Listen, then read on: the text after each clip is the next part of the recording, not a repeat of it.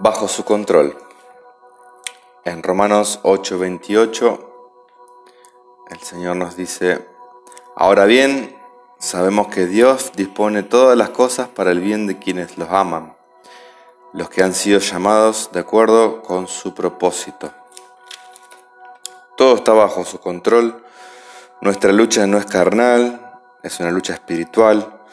Pablo en Efesios 6:10 nos habla de la armadura de Dios. Efesios, Efesios 6:10. Por último, fortalezcanse con el gran poder del Señor.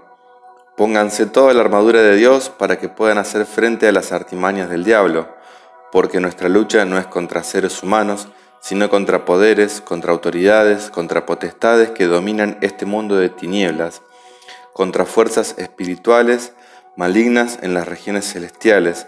Por lo tanto, pónganse toda la armadura de Dios para que cuando llegue el día malo puedan resistir hasta el fin con firmeza.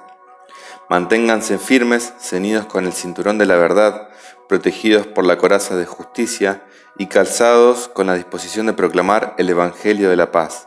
Además de todo esto, tomen el escudo de la fe con el cual pueden apagar todas las fechas encendidas del enemigo. Tomen el casco de la salvación y la espada del Espíritu, que es la palabra de Dios. Oren en el Espíritu en todo momento, con peticiones y ruego, manténganse alerta y perseveren en oración por todos los santos. Si bien es muy importante colocarse toda la armadura, es muy importante conocer a nuestro enemigo, cómo, cuándo y dónde nos ataca. Como primer punto, debemos reconocer nuestra debilidad mediante revelación del Espíritu Santo.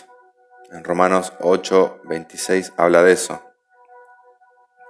En segundo lugar, debemos colocarnos toda la armadura de Dios. En otra versión dice en capítulo 6, versículo 14, defiendan su posición.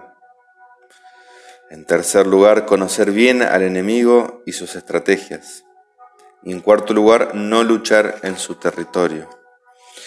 La oscuridad, tinieblas, mentiras, ocultar cosas, pensamientos, sentimientos, hace que estemos en su territorio.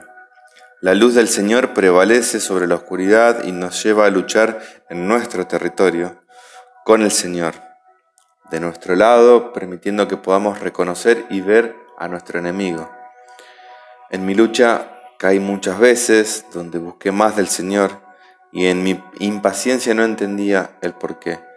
Mediante nuestras luchas, Él nos forma, nos perfecciona, nos fortalece y nos prepara para esa batalla. Es muy, es muy importante confiar y tener paciencia. En mis últimas batallas perdidas, gracias a la luz del Señor, pude conocer más al enemigo y me atrevo a decir que en sus últimos ataques contribuyó al propósito del Señor de formarme como un guerrero más preparado. Es muy importante confiar en Dios y no confiar en uno mismo. No bajar la guardia ni por un instante, sobre todo cuando sabemos que vamos a ser atacados. No ceder territorio, no entrar a luchar en su territorio. Para eso es muy importante la verdad y la luz.